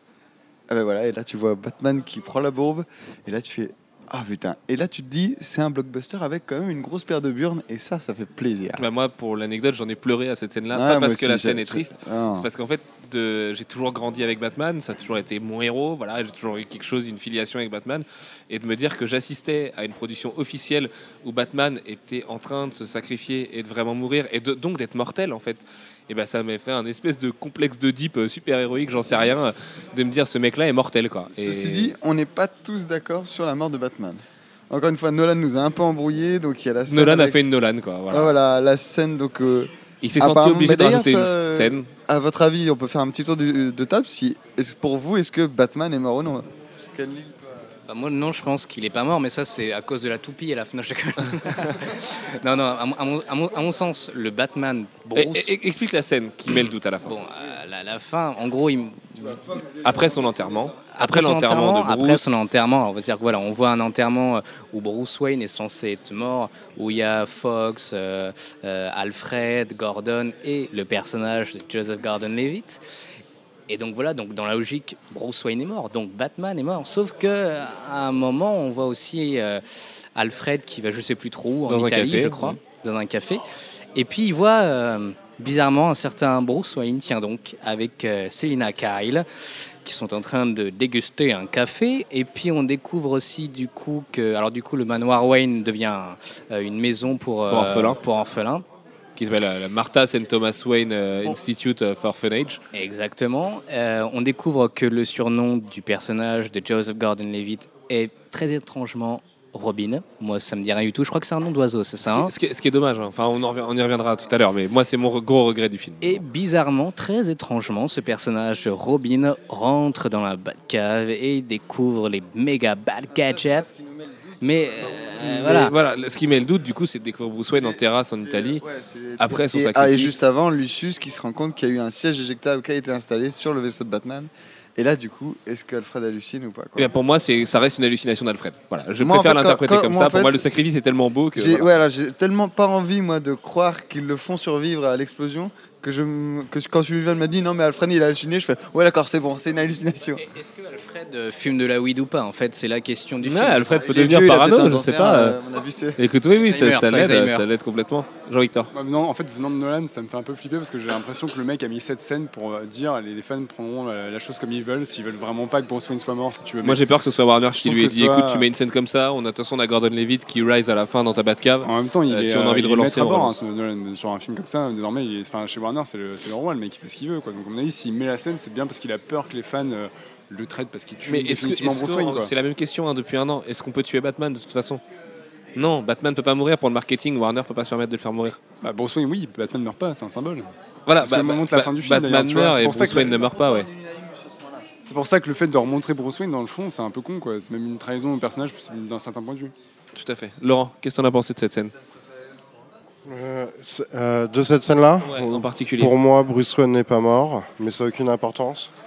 Alors, je reprends les notes de production sous les yeux où, il- où Gordon dit Batman est le héros que Gotham mérite, mais celui dont Gotham n'est pas- celui dont Gotham a besoin. C'est la fin de Dark Knight, ça. Et, euh, et je pense qu'effectivement, ça résume bien le truc. euh, ils ont besoin d'un personnage masqué qui passe outre la loi. Mais c'est pas, moi, c'est pas la scène qui m'a le plus marqué dans le film. Euh, je pense, alors là, je vais faire du méga spoil, mais je pense que euh, Bruce Wayne dans la prison de Bane, c'est euh, c'est- c'est presque plus impressionnant. C'est fort, ouais. En plus, dans cette prison, il y a un véritable clin d'œil, une référence au puits de Lazare, parce que comme la, la prison est construite en puits, le fait qu'il soit enfermé dedans et qu'il en ressort une fois qu'il est mort, c'est vraiment, c'est vraiment, ouais, c'est une réinterprétation du mythe du puits de Lazare, le fait de tremper dedans et une fois que tu ressors, t'as ressuscité. Et c'est vraiment ça qui a été réalisé avec Bane, enfin pas vraiment avec Bane du coup, et seulement avec Batman qui ressuscite comme ça. Et ça, c'était vraiment super intelligent. Alors, me, concernant, car je, ne vais pas devoir tarder à y aller, chers amis, euh, mes, deux scènes préférées, parce que j'en ai deux, euh, c'est à la fin quand euh, on voit Aquaman qui sauve finalement Batman. Euh, non, alors effectivement, c'est une scène dans la prison euh, où il arrive à, à, bah, voilà, à monter euh, ce puits qui est, putain, qui est super forte et intense. Et, et, et, Le caméo de Jin Lee, nous dit Alex, nous dit Laurent. Et une scène, à mon avis, qui risque de faire plaisir aux fans, mais de façon monstrueuse, dont je ne croyais vraiment pas qu'elle allait être dans ce film. Un sacré coup de genou dans le dos. Ouais. Nom de Dieu, vous allez trembler, je vous le promets. Mais c'est vraiment en plus une scène qui est super bien réalisée. T'as un travelling qui continue où tu vois vraiment Batman s'en prendre plein la gueule et Bane qui lui parle, qui fait mais Le premier sais- combat euh, Ah là. est vraiment a un puissant. truc tout bête, c'est la façon dont il hurle quand il met une droite. À un moment, à un moment, Batman hurle vraiment parce qu'il lâche tout face à Bane. Il comprend qu'il est moins fort que lui et il donne tout comme si c'était un putain de taureau qui avait ses dernières chances de survie. Et, euh, et Bane est trop fort. Et effectivement, il y a la fameuse couverture de Batman 493, 14 ou 17, je sais plus. Mais c'est un des trois. C'est avant le 500, la couverture de Quesada, c'est sûr. Mais bon, voilà, la, de Nightfall, la fameuse couverture de Nightfall. que Mais c'est bien joué, c'est bien joué de la part de Nolan, parce qu'il aurait pu très bien dire bon bah ouais finalement c'est pas très réaliste quand Bah, on c'est la seule mettre. image que le, tout le grand public a de Bane, donc il était un petit peu obligé pour euh, avoir des clins d'œil. Sachant que des clins d'œil au, au lecteur, il y en a très peu finalement, puisque justement, j'y reviens, euh, le vrai nom de John Blake, c'est Robin. Voilà. Et moi, ce qui m'a déçu, c'est que ce mec ne s'appelle pas Tim Drake, alors ou même Dick Grayson, j'aurais pu l'accepter pareil, alors qu'il a tout. En fait, il a tout d'un Tim Drake. Et ça aurait été un très beau clin d'œil aux fans de dire ça. Et même le grand public, s'ils comprennent, s'ils comprennent pas, c'est pas grave. À la limite, au pire, il faut une recherche. Après, ça les force à lire des comics, c'est tant mieux. Mais là, le fait qu'il s'appelle Robin, ça fait un petit peu le clin d'œil euh, pour les nuls, quoi. Mais comment ils auraient fait? Ça, ça veut dire qu'en fait ce mec c'est un flic, mais au final il a un autre nom? Parce que si dès le départ. Mais c'est on déjà a- le cas. C'est Hein déjà le cas. Bah, c'est un surnom, tu vois, le mec sur sa carte d'identité, il n'y a pas écrit Robin, quoi. Mais non, c'est un surnom, le mec s'appelle pas Robin. Attends, toi tu te crois encore dans Batman et Robin, ou Batman il a sa Batcard, euh, Batcard de crédit, ou mais tu déconnes là Attends. Non, parce que tu vois, si dès le départ ils auraient dit, bon bah voilà, je m'appelle Tim Drake, ok, ça y est, tu piges, as vu, tu connais déjà le nom, c'est mort. Mais, euh, mais là aussi, oh, ça, ils auraient pu bricoler un prétexte. Le mec il est orphelin, il a retrouvé ses parents, euh, ses parents s'appelaient Drake, enfin. Tu peux. C'est, c'est- sa mère est morte dans un accident de voiture, mais. Sorti en français. Sa mère est morte dans un accident de voiture, donc ça me faisait penser Ouais, un mais peu non, c'est du spoil parce que c'est de la à, VO. à de la à du Ah, ce que Scott VO. Snyder a fait, voilà. Ouais, euh, euh, c'était amusant les rapprochements entre euh, l'écriture de Nolan, enfin du frère Nolan, et l'écriture actuelle de Scott Snyder. euh. Après, remettre, remettre en avant Batman, euh, Gotham City, pardon, c'est un peu ce qui se fait dans- depuis 30 ans dans le comics. Donc, euh, c'est marrant parce que pour cette scène là de John Blake Robin, il me semblait bien qu'il disait à la nana euh, John Blake, c'est pas mon vrai nom. Bah, mais le mec, C'est, le c'est- mec, comment veux-tu tu- C'est pas un prénom Robin, le mec il s'appelle pas Robin. Mais bien sûr que si, que c'est un prénom Robin. Il y a plein de gens qui s'appellent Ah Robin. ouais, putain, dans ce sens-là. Donc, ah ouais, j'avais pas pensé à euh, ça. tu vois Et il- je suis quasiment sûr qu'il dit à la nana, mais Ouais, mon prénom c'est pas John Blake quoi. l'orphelinat avant. Moi je pense plutôt c'est son. C'est ouais, vrai C'est un surnom. c'est le nom qu'on lui donnait quand il était à l'orphelinat. et Putain, j'ai complètement pas interprété comme vous quoi. Moi j'étais persuadé qu'il disait à la nana en fait, en fait John Blake c'est pas mon vrai nom et euh, voilà et je m'appelle Robin mais je l'utilise pas parce que je l'aime pas. Et il fait mais euh, enfin il dit je l'utilise pas parce que je l'aime pas. Il fait pourtant vous devriez. Robin c'est joli comme prénom. Non, c'est le surnom que lui on lui donnait quand il était à l'orphelinat. si. D'accord, ok. euh, Eh bien cette deuxième vision euh, mardi prochain nous nous éclairera un petit peu plus là-dessus. ce qui est bien effectivement, c'est de la même manière qu'Inception, la fin, me, bon, la fin, la fin d'ailleurs du film n'est pas tellement tellement fermée, c'est-à-dire que c'est pas genre Batman est mort, point barre, allez salut on se casse. Elle reste malgré ouverte, si même si dans le, Si un dingue voilà, veut refaire du quelque chose derrière Nolan, Je ne sais euh, pas si, que, quel est vraiment le, sont les plans de Warner par rapport à ça, mais euh, la fin en elle-même n'est pas vraiment ouverte. Et en plus, vu que c'est du Nolan, il y a encore plein de choses de la même manière qu'Inception, on ne sait pas trop comment vraiment ça se termine. Mais contrairement à Ince- à Inception, ce qui est bien, c'est que le récit du film est close. Tu veux, c'est que vraiment à la fin, euh, tout, tout ce qui s'est passé pendant le film a une vraie fin et il ouvre sur d'autres choses, mais euh, du coup, le- le- tout ce qui se passe au sein de Dark Knight Rises a quand même une conclusion. Quoi. Tout à fait, Jean-Pierre. Et c'est vrai que l'évolution de Blake, euh, la manière dont, quand la ville est en guerre, il organise la, ré- la résistance, il met son petit logo sur les trucs, tu le sens même monter euh, euh, contre, contre ses croyances. Tu vois, il respecte Gordon, mais quand il apprend ce qu'a fait Gordon, tu vois, il se retourne contre lui. Ensuite, il veut traverser le pont. Les flics lui disent non. Il comprend qu'il y a des limites en fait à, à la justice, euh, la justice classique américaine, et tu comprends comment il va, il va y arriver. C'est beau ce que tu dis, tu sais. C'est vrai. Hein enfin, c'était mortel. Ça, justement, je trouve que c'est un discours qui est ambigu parce que c'est à l'opposé de ce que dit euh, Wayne et Batman dans les deux premiers films. Justement, il se dit qu'il s'est, il s'est, euh, il s'est substanté à la justice à cause de ses errements, mais qu'il devrait disparaître. Et là, euh, Gordon Levitt, qui quitte la police et devient, va de, de- sûrement devenir un super-héros parce qu'il s'est rendu compte que la police a certaines limites et qu'il doit les dépasser. Alors c'est un peu antinomique de, Après- après, du il discours aussi- euh, de Ouais, Batman a, au début. il a aussi des, des circonstances atténuantes. Ce qui lui arrive quand le discours avec Gordon est quand même. Enfin, il s'est quand même fait mentir depuis toujours. euh, Non, Ils ont, le même discours tous les... ils ont le même discours tous les deux, ils sont orphelins tous les deux. Non, mais non seulement il y a Ouais, le côté ouais, où il découvre la corruption chez les flics et il sait que de toute façon c'est pas le le meilleur endroit pour faire ce qu'il veut faire.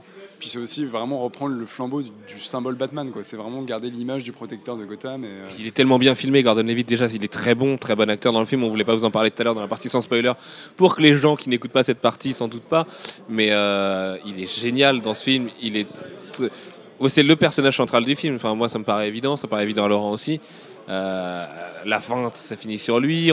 Il est là très tôt dans le film. Il n'y a même pas une seule seconde où on hésite. Bim, il arrive, il connaît l'identité de Bruce Wayne, Batman. Euh, voilà, c'est très très fort. Et donc, tout à l'heure, je vous avais pas donné ma scène clé, mais moi, ma scène, préférée du film, et Jean-Victor non plus, euh, ma scène préférée du film, c'est juste quand Gordon demande à Batman, au moment où il va se suicider, enfin, où il va se sacrifier pour sauver tout le monde, il lui dit Mais vous êtes qui? Les gens ont besoin de savoir. Et qui lui répond Les gens ont pas besoin de savoir, mais je suis euh, un gamin à qui on met un blouson sur les épaules pour le réconforter. Et là, il y a le, le flashback de Gordon quand il était beaucoup plus jeune, qu'il a mis le, le son blouson sur les épaules du gamin. euh, du gamin Bruce quand ses parents sont fait assassiner et Gordon comprend tout et on a l'impression qu'il y a un espèce de truc que son cerveau turbine à 4000 et qu'il se dit putain mais c'est pas possible c'était Bruce Wayne depuis le début comment j'ai pu ne pas le voir et ça? Et ça il y a que Gary Oldman d'ailleurs qui était assez bon pour jouer ça quoi Ouais, je ne sais pas quoi dire là. Merde, j'avais un truc à dire, je sais plus. Fais chier. il faut que tu ailles choper ton train Non, mais ce film est énorme quand même. c'est un putain de film, nom de Dieu là. Ah, j'ai envie de chialer aussi. là. Ah, j'ai envie de le revoir déjà. mais on, on retournera le voir elle est ensemble C'est vrai, sûr. ensemble. et on refera un podcast tu seras avec nous la semaine prochaine au deuxième podcast Dark Knight Ah, Rises on, va faire, on va faire deux Ah, podcasts. mais Dark Knight évidemment, mais oui, parce que les gars de la rédac l'ont pas vu, ils me détestent là actuellement, ils sont en train de me spammer sur Twitter, euh, texto et Facebook parce que je suis un enfoiré d'avoir vu Dark Knight Rises. Donc, euh, moi, je suis obligé de faire un podcast avec eux. Pour revenir sur la scène que tu préfères, moi je trouve ça un peu dommage justement qu'il montre le flashback en fait. Euh, C'est un peu le côté de Nolan aussi. C'est un peu facile. côté euh, gros Ça prend par la main, on quoi. remonte la scène oui. que, au cas où t'aurais pas compris l'allusion. euh, Mais c'est le, le problème d'Inception, qui est un film intelligent mais qui prend trop les gens par la main.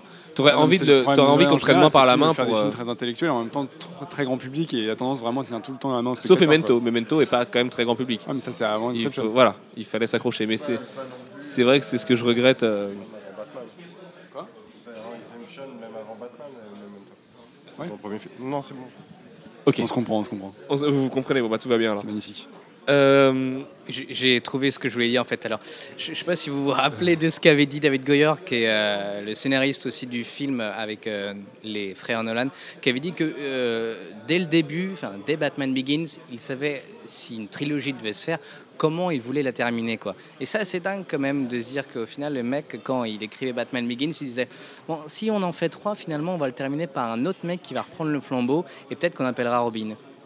C'est pas mal ça aussi. quand ouais, même. ouais, ouais. Après, euh, je pense que ça s'est vachement rajouté aussi au fil du temps. Et, et tu vois, évidemment, à mon avis, qu'ils voulaient en finir avec le mythe du héros et de, le fait, de montrer qu'un héros pouvait être brisé, plus que son image. Maintenant, de savoir qu'ils allaient introduire Robin ou même un- juste un descendant derrière. euh, ils aiment bien dire ça, c'est des ricains aussi. con. Non, mais- moi j'y crois, c'est comme la fin de Lost. Je suis sûr qu'il la savait dès le début. Mais vous avez vu quand même que toutes nos scènes préférées, c'est euh, la dernière heure du film. J'ai pas dit la mienne. Faut que je fasse le troll. Ah bah vas-y. C'est le logo Non, d'essai parce que qui s'ouvre comme une les- canette de parmi bière. mes scènes préférées, en fait, en général, c'est quand Catwoman est là. Je trouve que vraiment, j'en ai parlé tout à l'heure, mais la toute première scène où ils se rencontrent tous Avec les la deux, scène d'ouverture est géniale. ouais. je trouve que vraiment leur, leur première rencontre est vraiment excellente, et euh, notamment quand ils, quand ils se séparent à la fin. Moi, j'ai un petit passement au cœur. J'étais là, merde. Enfin, un petit au revoir à Neil. See you later, comic fan and uh, Dark Knight Rises fan. This is bad. this is Bane for you from Paris. ça va partir en, en spectacle comique En bientôt. perso- perdre un personnage, ça y est. Spectacle comique très particulier. Au revoir Enlil. À la semaine prochaine Enlil. Ciao. Chope pas ton, euh, chope ton train. Oui, si, j'allais dire chope pas ton train. À tout à l'heure. Euh, du coup, où en étions-nous, messieurs Euh, Max, on n'a pas parlé non plus de, donc, de Talia, de moment où euh, Le moment, Nolan, retourne. le moment déjà où Nolan nous fait croire que Bane est le fils de Ra's al Ghul. Alors là, t'as tout le monde qui se Et regarde. tout le mais monde qui est là, qui est en train mais de, qu'est-ce que de- c'est que de ça, feuilleter son dictionnaire de continuité dans sa tête et se C'est dire, mais c'est n'importe quoi. quoi. T'as pas non plus parlé de la scène de baise, Bon, elle est un peu inutile, hein, franchement. mais il y en a une, moi. Il y en a qu'une seule, ouais. Mais ce- la, la scène de faire croire que Bane est le fils de Ra's al Ghul, je trouvais ça intelligent dans le sens où ça te fait oublier que tu étais persuadé avant d'aller voir ouais, le film que donc très Cotillard jouait ça- J'ai trouvé ça super, super con et choquant. Heureusement que, c'est, euh, que ce n'est pas vrai. Mais euh, sur le coup, t'as vu ma réaction dans la salle. Bah, tu t'es marré. Euh, ah oui, ça m'a fait mourir de rire. C'était, du grand n'importe quoi. là. Le coup de Bane et le fils de Ra's Et al du Ghul. coup, ça te choque tellement que ouais, t'oublies et après t'as le Et après, il y retournement. a, il y a une, t'as une surprise on intéressante. comprend donc que Bane, euh, c'était pas le petit gamin qui s'est évadé de la prison, mais bien Talia Asghul. Mais alors du coup, moi, c'est c'est aussi un truc qui me dérange, c'est que je trouve que justement la- le final où on apprend que Marion Cotillard joue Talia Al Ghul, ça tombe un peu comme un cheveu sur la soupe, quoi. C'est une espèce de coup de théâtre final où d'un seul coup, pouf, en fait, Mais mec, encore je une t'ai fois, pas dit, je encore suis une fois, Talia Al c'est là où Ghul. on voit euh, que Marianne Cotillard, donc je sais pas si c'est qu'elle, c'est qu'elle, mais qu'elle est très mauvaise et même que le rôle est finalement assez mal écrit. Il y a un plan pour contrôler, pour faire exploser Gotham, tout le retourner. Et comme disait Sylvain tout à l'heure, le plan de Talia, à un moment, c'est de prendre le camion avec la bombe nucléaire et elle essaie de s'échapper comme ça. Donc tu te dis, bon, qu'est-ce qu'elle va faire? Après, elle essaie juste de gagner du temps parce qu'elle veut faire exploser la bombe. Dans le genre incohérence pourrie, il y a aussi Batman qui tire avec une arme, une arme à feu sur une bombe nucléaire quand même. Enfin, sur le, sur le camion dans lequel est contenue la bombe nucléaire. Tu dis que le mec, il en a pas forcément trop dans le ciboulot à ce moment-là, ou alors que Ben a tapé un peu trop fort sur le coin de sa tête, quoi. Il lui envoie des putins de missiles dans la, gueule. Oui, oui, non mais oui, non mais ça, ça- ça passe bien. C'est comme euh, quand il vole à la fin avec la bombe nucléaire derrière son vaisseau. euh, il y a une explosion, une grosse explosion sur un bâtiment. Mais ouais, mais euh, ok, ben ok, voilà. Mais moi j'avais pas compris ça en fait. Je me suis dit pourquoi il y a un putain d'immeuble qui est en train d'exploser, si tu veux, avec son avec son batpod, il passe pas au milieu comme ça, peinard, euh, genre tout va bien, tu vois. Max, tu voulais me parler de la, mo- de la super moto de Batman et de cette, cette, euh, ingéniosité au niveau des roues. Ah, vous voulez qu'on parle des Je le sais. incohérences du film? Il y a de quoi faire. hein. Ah Vas-y, euh, de quoi parle, faire. parle des incohérences du film. Vas-y, vas-y, vas-y. Non, je parlais, on parlait du bat, euh, du bat pod qui est au virage. Tu as les roues qui tournent le verticalement. voyais très très rapidement dans Dark Knight, mais vraiment super vite en fait. Hein? Dans Dark Knight, il y avait ça, mais genre un quart de seconde à un moment. Ah ouais? Putain, j'avais pas fait gaffe à ce moment-là. Parce que ça. c'est- Ah, ouais. Mais donc du coup, ouais, pour Parce que revenir ça, ça m'a vraiment fait bander pour le coup. sur les incohérences, bon, il y, a- il y a des tonnes de... Tu sais, façon de parler, Sullivan. euh, J'ai pas eu une réelle é- érection. c'est- T'as- t'as- Est-ce que tu as Un vraiment poil une érection vulgaire. pendant le film? Non. C'est une question intéressante. Donc pour, revenir sur les incohérences, enfin, il y en a beaucoup, beaucoup, mais euh, un des trucs qui m'a choqué à la fin, notamment sur cette scène avec l'avion, c'est que notamment tu as, donc Batman qui est en train d'essayer de défoncer les tumblers, donc sa fameuse Batmobile, avec euh, son, super avion de la mort et qui n'y arrive pas. Et d'un seul coup, tu as Anatoway qui arrive avec sa moto de merde et qui tire euh, trois pauvres missiles, du je sais pas d'où, et qui leur explose la gueule. C'est qu'il y a plein de petits détails comme ça dans le film qui sont un peu gros. Ouais, c'est pareil. Il y a, y a vraiment un gros raccourci au moment où toute la ville de Gotham est prise en otage jusqu'au retour de Batman. Où ça va vraiment très vite. Euh, le gars, il a une vertèbre qui lui sort du dos, il est complètement mort. En plus, Et- il est à l'autre bout du monde. Il est à l'autre bout du monde, il est en Inde ou chez- au Pakistan ou je sais pas où. Et il va revenir très vite à Gotham en il, fait un forme. effet, il fait un effet euh, Mark Ruffalo dans Avengers, il sort de nulle part. Ouais, voilà. Et ensuite, il arrive, euh, il arrive et il redéfonce Bane et tout va bien quoi. Donc, Cette scène-là, ça m'a fait mal parce que justement, donc, il est exilé à l'autre bout du monde et il arrive à s'échapper de sa prison. Et d'un seul coup, d'un seul, t'as Selina Kyle qui est dans la rue, alors qu'en plus la ville est vraiment cloisonnée. T'as le mec qui sort de nulle part et qui fait oh, Salut, euh, je suis retour. euh. Il est rentré euh, assez facilement, ouais. Mais, mais ouais, j'étais aussi assez déçu. Euh, bah, on en a parlé dans la partie non spoiler, mais c'est bien de le rajouter des, euh, au niveau des chorégraphies, de la façon dont les combats sont filmés. Il y a juste 2-3 moments dans le combat final entre Bane et Batman qui sont euh, vraiment super intenses, mais le reste du temps, tu comprends pas trop ce qui se passe. C'est un peu, c'est un peu cafouillage dans la manière de, de filmer le combat, et ça, ça, ça m'emmerdait un peu, quoi. Ah, pour le coup, moi, c'est un des trucs que, je redoutais, surtout venant de Nolan par rapport à Batman Begins et à Dark Knight, c'est que c'est quand même un mec qui est toujours très statique dans ses scènes d'action, notamment ses scènes de combat en général. Bon, alors, ce qui est marrant en plus, c'est qu'il a fait des choses très différentes sur Batman Begins, c'est hyper épileptique parce qu'il veut pas montrer le Batman, parce que c'est le mec de l'ombre, etc. Donc euh, tu comprenais vraiment rien de ce qui se passait. Et sur Dark Knight, pour appuyer le point de vue réaliste, c'était vraiment plan fixe. Tu vois, le mec qui se débat comme un con. Finalement, c'est plus si spectaculaire. Et c'est encore ce qu'il a fait sur Dark Knight Rises, quoi. Sauf que là, c'était pire parce que euh, c'était dans le jour. Ouais. Et du coup, dans le jour, ça te. T'as pas d'ombre, t'as rien, tout est en plein bon. Tu vois juste un mec déguisé en chauve-souris se battre euh, sur le Panthéon. C'est Bah, euh, encore plus terre à terre et moins impressionnant, quoi. Voilà. Mais. euh, du coup, non, moi, je trouve que ça pèse même- aussi sur, euh, par exemple, le, le fameux combat au milieu du film contre Bane, quoi, qui est, qui est impressionnant parce que du coup, tu vois, Bane- tu vois Batman se faire péter la gueule, donc ce qui a l'image impressionnante. Enfin, impressionnant, mais les images en elles-mêmes sont pas. euh, Encore une fois, c'est assez statique, le mec euh, se casse pas le cul, quoi. Sauf quand il se péter le dos. Là, c'est hyper bien filmé. Là, t'as la caméra qui monte, tu vois de Bane de toute sa hauteur, et puis Ouais, clac mais quoi. c'est- en soi, le combat en lui-même est pas. euh, si tu veux, c'est pas un moment. Ouais, bravoure, tout l'ensemble du combat est pas- est juste pas par ouf, sa mise quoi. en scène, quoi. Euh, voilà, je sais pas ce qu'on peut rajouter d'autre. Euh, oui, c'est un métier. Euh, de quoi on a parlé? Casting, acteurs, les scènes préférées, euh, les autres incohérences? Ah, il Moi, j'ai beaucoup. pas vu d'autres grand chose. Ouais. euh, Vous avez- Une idée, Sylvain?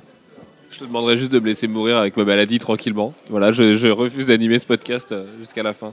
Non, euh, qu'est-ce qu'on peut rajouter? Il y a un milliard de trucs à rajouter, je pense, sur ce film. Euh... Faut- Faudrait le redérouler dans l'ordre, mais en même temps, 2h45, si. Il est très très riche ce film, il est extrêmement riche de là, dans mais partout, tout le temps. Je suis sûr qu'au deuxième visionnage, on va voir d'autres clins d'œil, d'autres choses euh, qu'on a Alors, pas moi je suis pas persuadé qu'il y ait beaucoup de clins d'œil. C'est pas le genre de Nolan de mettre des petits Pas, caméos. des, pas des clins d'œil euh. euh, aux comics, mais plutôt des clins d'œil à ce qui se passe après ou ce qui se passe avant. Tu vois, il y a plein de, plein de références en fait. Ouais, ouais, sur... dans les 8 ans par exemple, on sait pas ce qui s'est passé pendant 8 ans, c'est un petit peu embêtant ça. Ça, je c'est un truc aussi qui est bizarre, c'est que pendant- au début du film, on t'annonce qu'il y a 8 ans qui se sont déroulés et que donc, le Batman a disparu. Et le mec, en 10 minutes de film, d'un seul coup, il se décide de revenir, il remet sa combinaison, il repart, quoi. Oui, c'est ouais, un peu, un peu vite fait. Et en même temps, je pense que Nolan aurait voulu le faire, de prendre plus son temps. Et pourtant, le début du film est déjà long. Donc, euh, c'est- ça devait être un petit peu paradoxal euh, dans la salle de montage pour lui de se dire comment je, je fais en sorte qu'ils reviennent pour qu'ils repartent pour qu'ils reviennent. Quoi. Le premier montage faisait 4 heures en même temps. Ouais, voilà. Mais ça m'étonne pas qu'il qu'il fasse 4 Mais c'est c'est sûr qu'il va y avoir un director's cut qui va sortir. hein. C'est pas le genre de Nolan. Ouais. Ouais, mais euh, Quoi là, ça- la, Inception a eu un director's cut, non la conclu- voilà. la conclusion sortante du film euh, avec mon voisin de salle, c'est que ce film appelle euh, effectivement, il y, a, il manque, il y a des moments où il y a, il y a des petits raccourcis, il y a des moments où il y a des longueurs, mais euh, en même temps, la scène n'est pas complète malgré la longueur, c'est vraiment bizarre.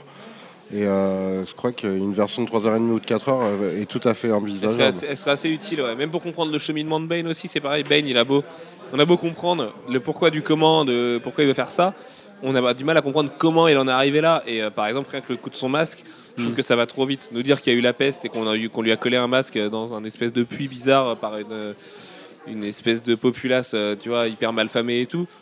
Ouais, Moi, d'accord. pour ouais. moi, là où ça se sent beaucoup, c'est vraiment toute la, toute la partie New York, enfin New York, euh, du coup, je, me- je confonds Gotham euh, cerné en fait. C'est-à-dire que tu as une accélération d'un seul coup des événements, il se passe énormément de choses. Et du coup, d'un seul coup, tu as les mecs qui te font Ouais, ça fait trois mois que Gotham est comme ça. Alors que tu, tu vois, depuis 10 minutes, juste, tu as vu Gotham Ouais. euh, enfermé comme ça. Et tu as plein de choses qui se passent extrêmement T'as vite. l'impression et qu'il n'y a pas le côté ghetto d'un Arkham City qui s'est développé par Mm. exemple. T'as l'impression qu'une vie s'est développée particulièrement dans un Gotham cerné comme ça, alors que les mecs, comment ils s'approvisionnent en bouffe, enfin, c'est aussi con que ça. hein, mais, euh, ça, tu l'apprends à toute fin, quoi, vite fait. Voilà, euh, par un et plan, vite fait, euh. ouais. Donc, euh, Mais par exemple, il y, a- un autre exemple aussi qui est super flagrant dans le film, c'est que tu as une scène où, t'as- où- au moment où Bruce Wayne revient dans Gotham, tu as une scène où il croise Miranda Tate et euh, où elle lui demande de, venir le chercher, donc il lui dit qu'il lui promet de revenir, etc. Trois minutes après, il arrête je sais plus qui, et d'un seul coup, il, se- décide de, lui péter la gueule juste pour savoir où est Miranda, alors qu'il l'a vu deux minutes avant, quoi. Et euh, en fait, c'est vraiment une compression de récit, ce qui fait qu'il y a plein de choses qui paraissent un peu J'aimerais bien voir quand même la version longue, mais c'est vrai que déjà 2h40, bon, même si ça paraît pas long, parce que bon, moi j'ai pas trouvé qu'on s'ennuyait, même si vous, euh, peut-être le début, vous avez trouvé ça un peu long.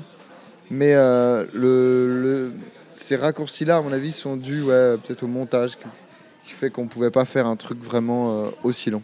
et moi, je fais partie des gens qui pensent qu'un film, le ressenti d'un film, tout dépend du contexte dans lequel tu vois, avec qui, où, à quelle heure, comment. Et un film, à 9h, un film de 2h45 qui est censé être le film de l'année à 9h30 du matin, euh, c'est dur aussi. C'est peut-être ça qui, apprécier, qui ouais. nous a fait croire qu'il était long, quoi. Parce qu'à 9h du matin, t'as pas la capacité de concentration Mm. d'une soirée où tu vas consacrer, euh, tu vois, tu vas consacrer ta soirée à un film.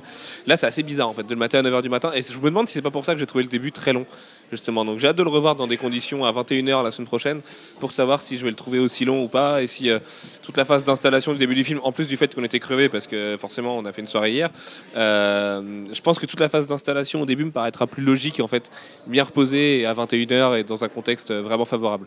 Et je vais passer le micro à Laurent parce que je parle du nez, ça y est. Euh, je suis assez d'accord avec toi. Voilà. Et ça y est, tout le monde se passe le crayon, le micro. Euh, de quoi on pourrait parler euh, Mais non, mais je crois qu'on a fait quand même un tour Qu'est-ce que t'as global. pensé de... du caméo de Cillian Murphy de qui De Killian Murphy, Kylian Murphy le mec qui jouait euh, l'épouvantail. Ah ouais, ah ouais. Bah moi j'étais déçu que ce soit pas Heath Ledger plutôt. Ils auraient pu l'inviter. Ils auraient pu l'inviter. C'était la blague d'Apocalypse, mais il la fait pas depuis tout à l'heure, je l'attends, alors j'en ai marre, je la sors. Non, si, c'est sympa, mais c'est vrai qu'il fait un peu, euh, un peu la sous-merde que tu cales dans les films. Il, il lui faut son petit C'est c'est cachet le seul d'acteur, vilain c'est qui est dans les trois films du coup. hein. Ça qui est génial, c'est que c'est le vilain principal, presque, ou même pas en fait, de Begins. Il est dans Dark Knight au début et il est là dans Dark Knight Rises dans un rôle qui est excellent, qui est complètement décalé, euh, qui rappelle. euh, Enfin, ça, ça faisait un peu le pingouin, tu sais, le mec qui vient un peu comme un cheveu sur la soupe et qui a ses potes et qu'on euh, profite. Ça m'a rappelé un épisode de Batman The, euh, The Animated Series où, où les vilains prennent le contrôle et en même temps il y a un jugement comme ça qui est pris par le Joker en revanche. Donc du coup je me disais si Heath Ledger avait été en vie, peut-être ça aurait été lui le juge.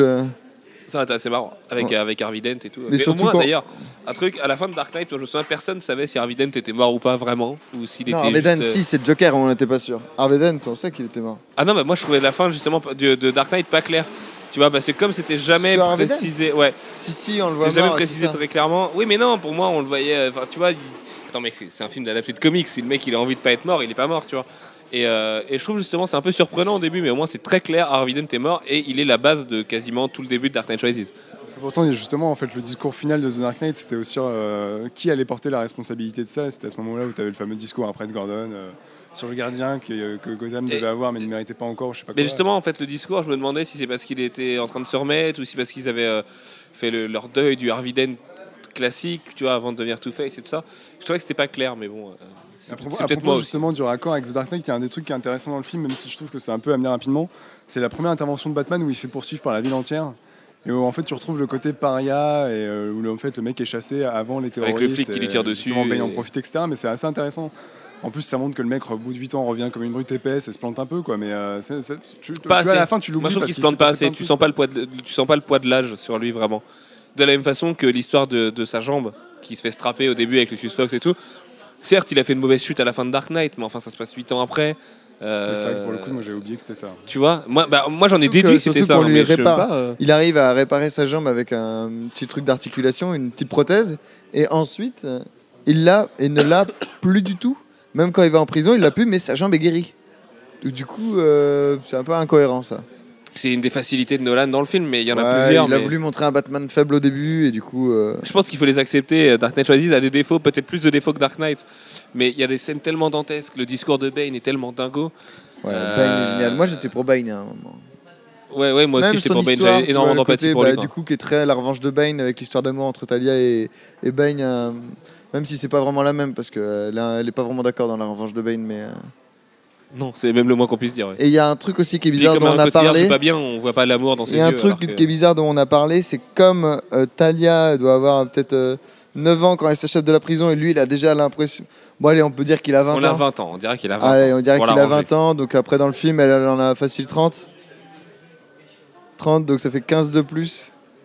Ouais, il a 45 balais le bonhomme. euh, quand Ouais, même. mais son, son- son physique un peu, un peu lourdeau, un peu grand, gros presque, euh, ça fait très catcheur à la retraite, ça fait très The Wrestler et, ça marche. C'est juste que c'est, il a une tête un peu juvénile par contre. Mais Tom Hardy a une tête juvénile, quoi qu'il arrive. Mais, quoi, mais en plus, il arrive vraiment euh, à donner de l'expression avec quand même juste son masque. Donc on voit pas la moitié de son visage, mais genre quand euh, elle, regarde en lui disant ouais, son seul crime, ça va, c'est d'avoir de m'avoir aimé.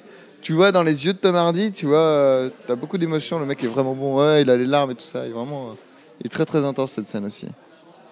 Pour le coup, un des trucs moi aussi que j'ai bien aimé, bon, ça n'a pas trop de rapport avec la fin du film, mais un des, des trucs que j'ai apprécié, c'est que je trouve que il a eu ce courage, Nolan, sur ce film-là, d'aller vraiment jusqu'au bout de la logique destructrice de son méchant. Et je trouve que tout le passage où tu vois Gotham se faire exploser la gueule avec tous les, euh, toutes les bouches d'égout qui explosent, enfin, c'est un des, vraiment c'est le passage le plus impressionnant du film où tu as ces énormes plans au-dessus de la ville où tu vois vraiment toute la ville qui se fait exploser. Ouais, tu dis vraiment, putain, il a eu les couilles. euh, là, il a eu les couilles d'aller jusqu'au bout de la Euh, logique là, de son méchant. c'est vraiment la logique, c'est euh, le terroriste. Euh, toute la ville est prise en otage, c'est vraiment incroyable. Mais encore une fois, on n'a pas vraiment une idée précise de la chronologie de combien de temps euh, Bruce Wayne met à se remettre de, de sa défaite face à Bane. On ne sait pas pendant combien de temps euh. Ça, pas ils clair. organisent la, la résistance parce que ça veut dire que pendant toute la résistance et pendant toute la, la rémission de Bruce Wayne, euh, po- t'as 4000, euh, je crois que c'est 4000 policiers qui sont dans les sous-sous. euh, ouais. sous, euh, 6000, je mais ils sont quand même ravitaillés, alors c'est un peu bizarre. Ça aussi, c'est des petites, euh, des petites facilités un peu difficiles. C'est vrai que les mecs qui ressortent, ils sont complètement fringants, ils vont te taper une révolution euh, 100 mètres plus Ils loin. ont réussi à euh, bouffer déjà dans les égouts. Voilà, ils ont dû bouffer des rats, j'en sais rien. euh, non, non, ouais. Ils ont pas vu de lumière, ouais, mais. Je crois que pendant le film, ils le disent que les flics sont rationnés. Ah oui, ils a- ils- ouais. Oui, mais faut pas chercher euh, ça, enfin, tu vois. euh, C'est pas, grave finalement, mais c'est vrai que c'est un peu étonnant quand Ah, tu la vois faire un trou. euh. détails-là, tu vois, Nolan, t'as plein de petits trous comme ça dans le scénario. Il y avait déjà ça aussi dans Dark Knight, hein, mais euh, là, comme il veut en faire plus, comme il y a, le scénario est plus dense, au final, il y en a plus, quoi. Tu vois, c'est un peu dérangeant. Ouais, c'est- tellement réussi en fait. Tout, tout ce côté dantesque, tout ce côté immense, très grand, très. euh, Bah, moi, ça m'a, moi, ça m'a vraiment Quand- des trucs qui m'a gêné sur la fin. C'est que Attends, quand t'as l'espèce de wall of death des flics contre les voyous là qui se rentrent dedans, avec justement le, le Batplane et Catwoman et tout qui arrive, euh, c'est quand même assez hallucinant comme scène quoi. Espèce de débarquement euh, que font les flics où la première ligne d'ailleurs se fait complètement sécher. Quand t'as la- la- Tu vois le, le, le Batplane qui arrive juste au moment où ils vont tirer. euh, C'est ça. ouais. Ouais, après, je trouve, tu vois, c'est pour le coup, C'est c'est grand, encore un c'est truc qui me fait chier avec Nolan, c'est que je trouve que.